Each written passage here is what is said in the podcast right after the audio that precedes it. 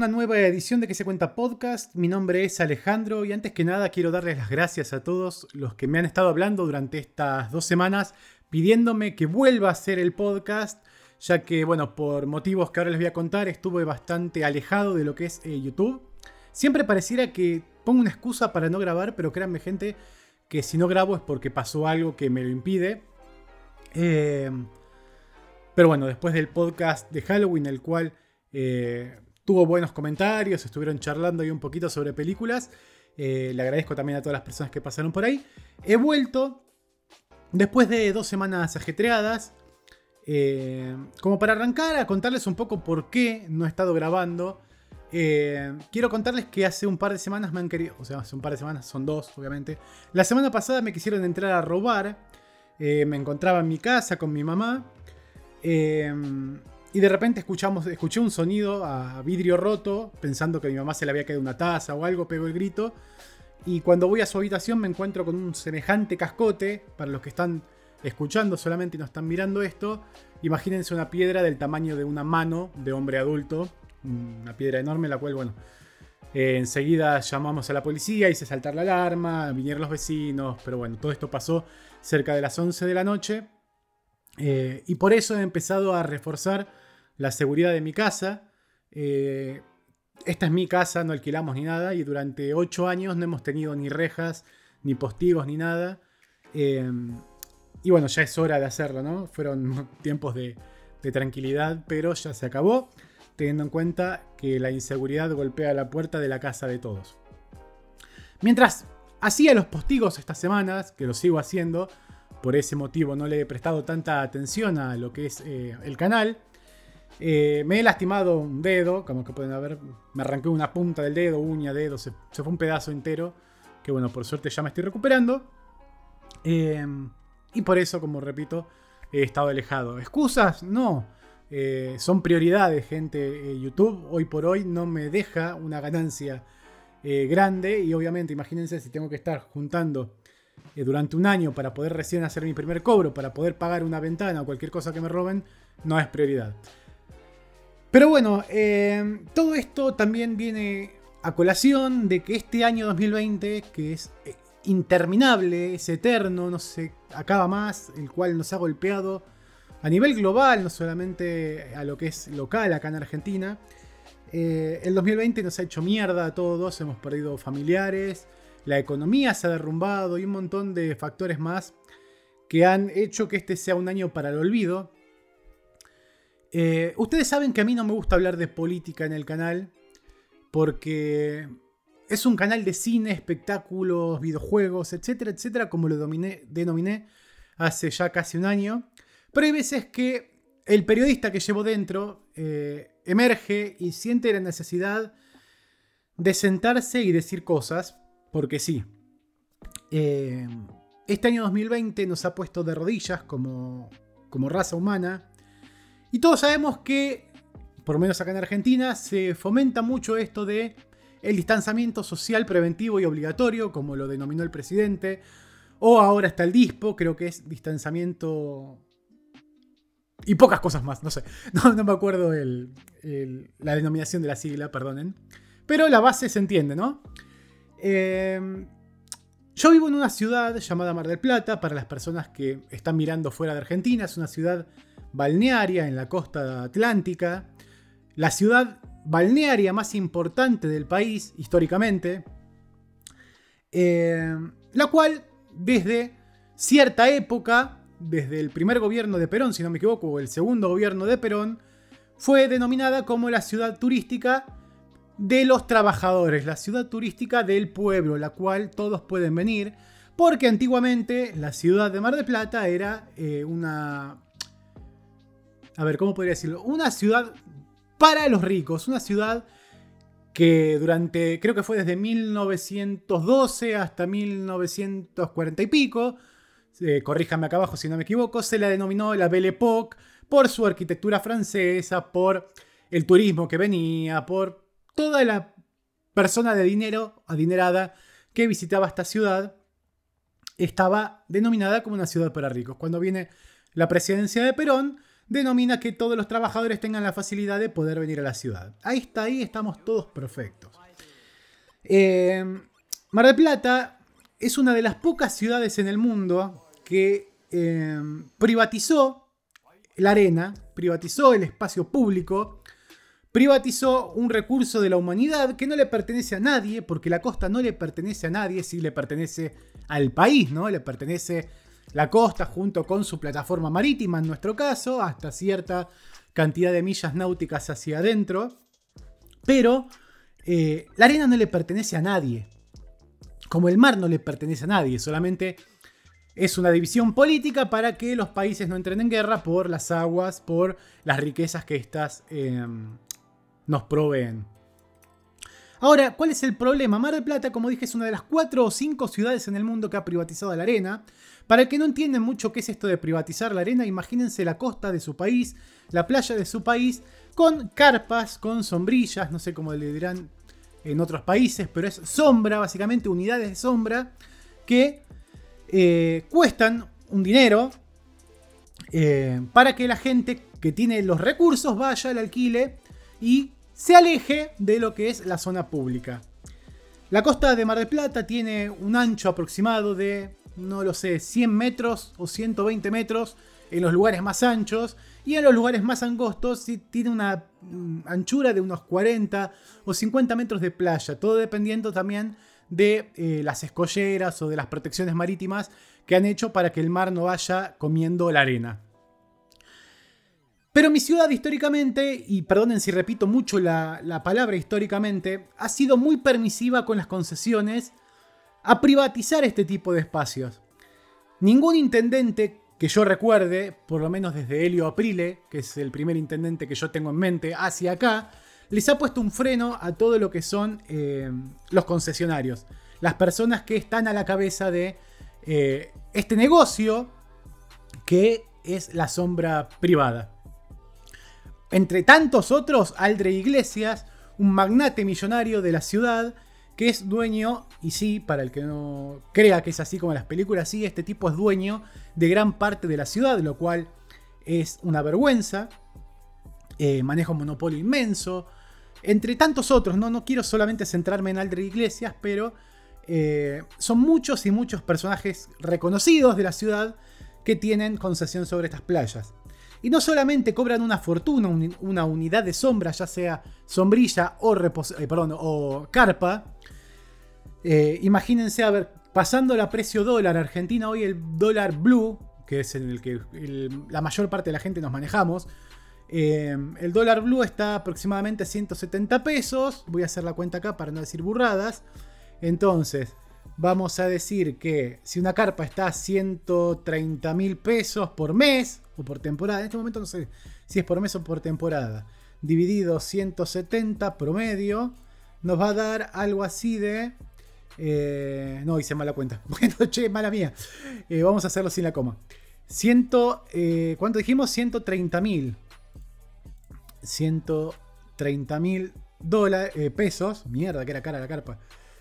dividido 170 nos va a dar algo así de 700 dólares, más o menos, 600 y pico dólares la temporada. Es una locura, una locura por un espacio que paga de impuestos monedas, como decimos acá en Argentina. Eh, nada, durante mucho tiempo se han callado este tipo de, acciones, se han callado cuánto pagan los concesionarios para tener ese espacio, y son precios irrisorios, eh, los cuales, por ejemplo, vendrían a ser el precio de lo que, o sea, lo que ellos recaudan con 5 carpas en una temporada es lo que pagan de impuesto al municipio y ellos se quedan con la ganancia de todo el resto de, em, de las 20, 50, 150, 200 carpas que llegan a tener estos concesionarios. Obviamente detrás hay un negocio negro, como se dicen, eh, negocios turbios, eh, que incluyen no solamente a los concesionarios, sino también a los políticos que lo permiten.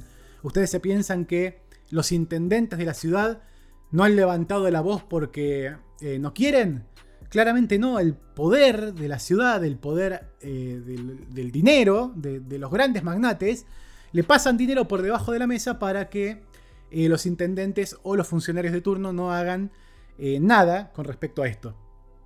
En este año, en el 2020, con el tema del distanciamiento obligatorio que hay que tener por el tema del puto COVID-19, eh, la gente se ha empezado a levantar en grandes medidas, no solamente por esto del distanciamiento, sino también por el cansancio de años y años de luchar con los concesionarios, con la privatización del espacio público. Imagínense que una carpa ocupa, si no me equivoco, creo que son 3 metros por 4 o 3 por 3 aproximadamente, que es lo que ocuparía una familia.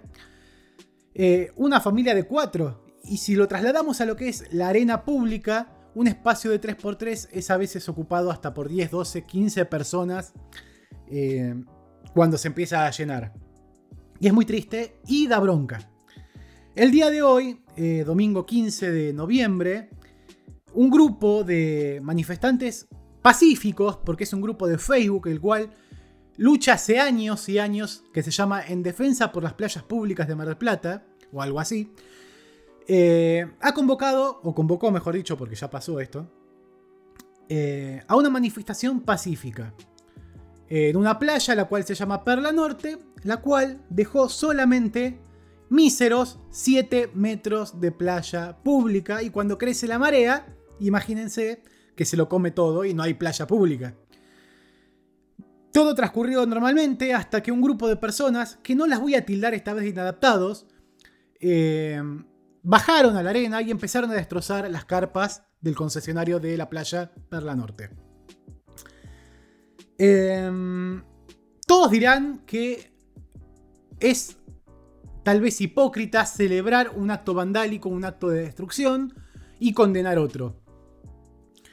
Pero pensándolo con esta dualidad de la cual me voy a referir ahora, es comprensible el cansancio de la gente. A ver, todos hemos condenado, ¿no? Yo soy uno de ellos, de las personas que condena la usurpación de un terreno privado.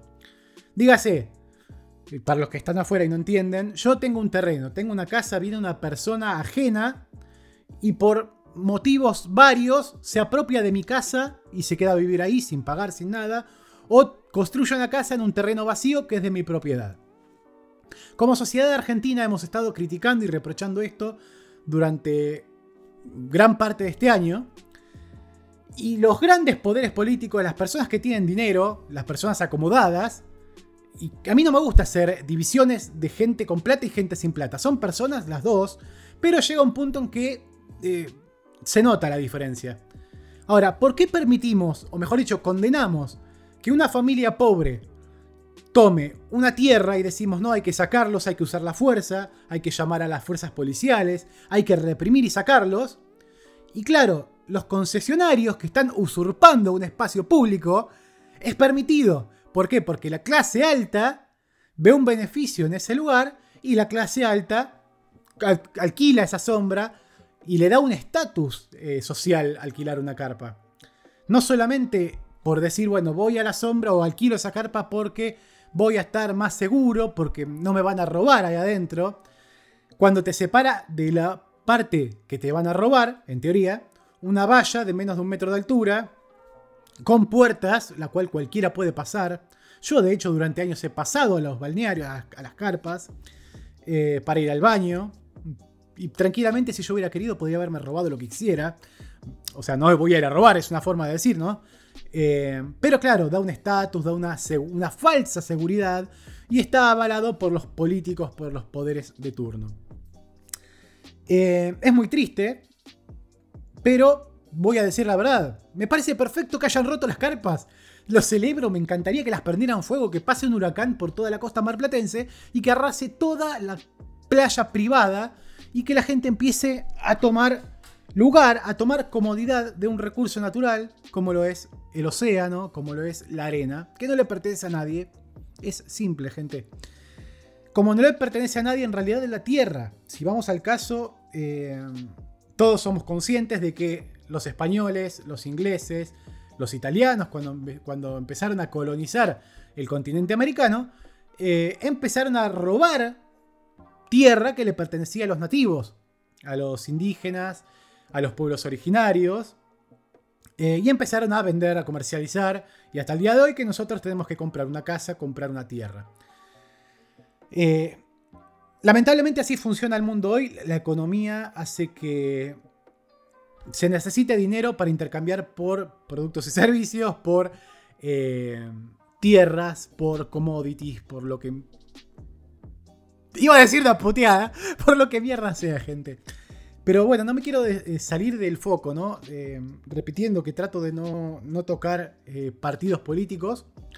estoy cansado porque en la ciudad han pasado partidos de derecha, partidos de izquierda, socialistas, han pasado cantidad y cantidad de políticos, se han repetido mandatos, y todos siempre prometen que van a hacer una cosa o la otra, y ninguno ha prometido devolverle el espacio que la gente se merece para veranear, yo creo que una de las grandes cosas que ha hecho Perón, y yo no soy peronista, eh, no pertenezco a ningún partido político, ha sido generar la posibilidad de que personas trabajadoras puedan venir a la ciudad a veranear con escasos recursos y pasarlo feliz y tranquilamente con su familia.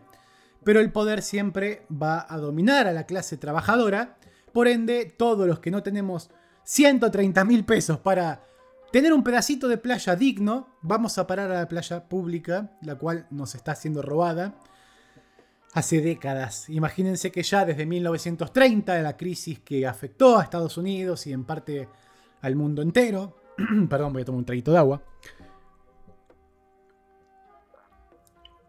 Em, y durante la Belle Époque de la ciudad de Mar del Plata, una ciudad hermosa, destruida por las edificaciones, luego em, la ciudad de Mar del Plata ha pertenecido siempre e históricamente a la aristocracia, a las personas adineradas, y esto parecería que nunca va a cambiar.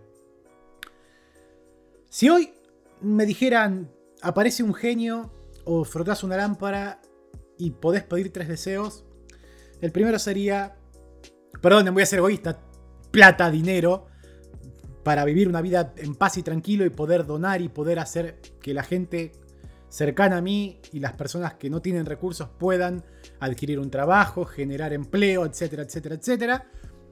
Eh, digno, nada de tengo plata y exploto a la gente, no, eso me parece una forrada total. Eh, el segundo lo voy a guardar para mí, no me importa. Y el tercero sería eh, poder liberar todo el espacio privatizado de la ciudad de Mar del Plata. ¿Por qué no, decir, bueno, si podés elegir toda la plata, ¿por qué no comprarlo? Porque seguiría, seguiría siendo alimentar eh, a la economía pirata de una ciudad en decadencia. Eh, este podcast claramente refleja un enojo interno mío y de muchas otras personas que de alguna otra manera necesitamos decir basta porque ya no da para más, gente. Estamos en el 2020. Imagínense que playas como Río de Janeiro, eh, playas eh, paradisíacas en Centroamérica, en el Pacífico, Indonesia, en lugares de aguas increíbles, tienen playa pública, las playas son públicas, puede bajar cualquiera, el rico, el pobre, cualquiera, clase media. Acá en Mar del Plata, y vamos a ser sinceros, tenemos una playa de mierda, con un agua turbia, con una arena que es papel de lija, bajás y te lima los callos, eh, sucia durante muchos, muchos años, hasta que hace un tiempo hicieron un caño que va no sé cuántos, cuántas millas marítimas mar adentro y tira los residuos cloacales, pero durante muchos años nadamos entre mierda y pañales y residuos cloacales y fecales, y las carpas ya estaban, y nadie hacía nada. Ahora que las playas son más limpias, entre comillas, porque la mierda va, no sé, imagínense, 2 kilómetros más adentro, 3 kilómetros más adentro, eh, que eso también me parece muy mal. Eh, siguen estando privatizadas, cuando las mejores playas del mundo no lo están. Creo que son 4 o 5 playas, como dije, alrededor del globo que privatizan y no son las mejores, gente. Dejemos de pensar que Mar de Plata y toda la costa atlántica es oro, cuando en realidad es una playa. ¡Ay, Dios, el gallo Claudio! Una playa de cobre, una playa de estaño. No estamos en una playa de oro, de plata. No. Es una playa mediocre, medio pelo. Por la cual tenemos que pagar para poder eh, adquirir un espacio cómodo. Así que gente, esto es todo lo que tenía para decir. Imagínense que lo tenía acá. Podría haber grabado otra cosa, sí, hoy, pero imagínense que la sección de podcast no está tan centrada en lo que es espectáculos, videojuegos, etcétera, etcétera, sino que es un lugar en el cual me puedo sentar, relajarme, abrir el micrófono y decir eh, lo que quiera. Repito, gente, por favor, este canal no lo quiero politizar, solamente siento a veces la necesidad de vomitar todo lo que tengo adentro. Em, y me sale grabar, pero no quiere decir que el canal se dedique a esto. Eh, para finalizar todo esto, varias personas me han preguntado por qué no hago más la sección de news o por qué no salgo en vivo los, los sábados, los viernes, qué sé yo. A ver, gente, en YouTube hay algo que se llama Analytics que nos da las, eh, las estadísticas de los videos. Y yo sinceramente los videos de news me llevan un tiempo prepararlos, hacerlos. Y a veces tenían 15 visitas, 20 visitas, tenía que spamear un montón para que la gente lo viera. Y me cansé un poco, entonces decidí no dejar la sección, pero patearla un poco más para adelante. Cuando ya tenga un caudal de gente más importante el canal, volveré a hacerla. Y ahora estoy súper cómodo con la parte del podcast. Como, verán, puedo sentarme, grabar, clavar una o dos cámaras a veces y, y decir lo que quiero sin editar, sin cortes. Eh, y me es súper cómodo. Eh, les agradezco desde ya a todos los que están acá siempre al pie del cañón escuchando estos 20, 25 minutos a veces. Y siempre los invito a que compartan estos videos porque me ayudan un montón. Ya hoy estamos a 15, dentro de 14 días se cumple un año del canal, increíblemente ya pasó un año. Si miro en retrospectiva hacia atrás, no puedo creer todo lo que hice, todo lo que pasó. Eh, viendo cómo arranqué este canal eh, en la casa de mi novia en Buenos Aires, cuando dije, no, mentira, antes de ir a la casa de mi novia fue, pero la idea surgió eh, y, la, y, ella fue quien me impulsó a hacerlo. y miro para ahora y digo, che, ¿cuántos videos? Más de 70 videos, creo. La cobertura de una Argentina Comic Con. videos que están número uno en YouTube, como es el del video TCL. Eh, y varias cosas que han pasado que decís, wow, esto pasó en un año. 1700 suscriptores pasaron esta semana. Eh, no puedo pedir más. Yo pensaba llegar, como siempre digo, a los 1000 suscriptores para esta fecha. Increíblemente me traigo una mosquita, gente. Ay Dios. No sé si la vieron, si la vieron.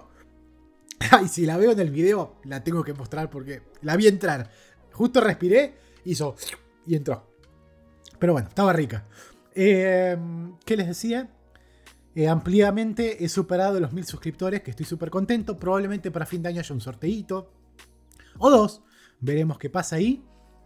Eh, y para todos los que llegaron acá recién, eh, por el tema de las playas tal vez, les voy a pedir por favor que se suscriban al canal, compartan el video, activen la campanita y comenten acá abajo qué es lo que piensan sobre la privatización del espacio público, no solamente en lo que es con respecto a las playas, sino también a cualquier espacio público que ustedes puedan imaginarse, un parque, una plaza, un campo, no sé, ustedes sabrán. Y díganme si ustedes están viendo esto de otros países, si en sus países pasa algo similar, porque me gusta enterarme de todo esto. Eh, repito, mi nombre es Alejandro para todos los que llegaron recién hasta acá. Y esto es que se cuenta podcast. Nos vemos en el siguiente programa, que seguramente será el domingo o el lunes próximo. Nos vemos.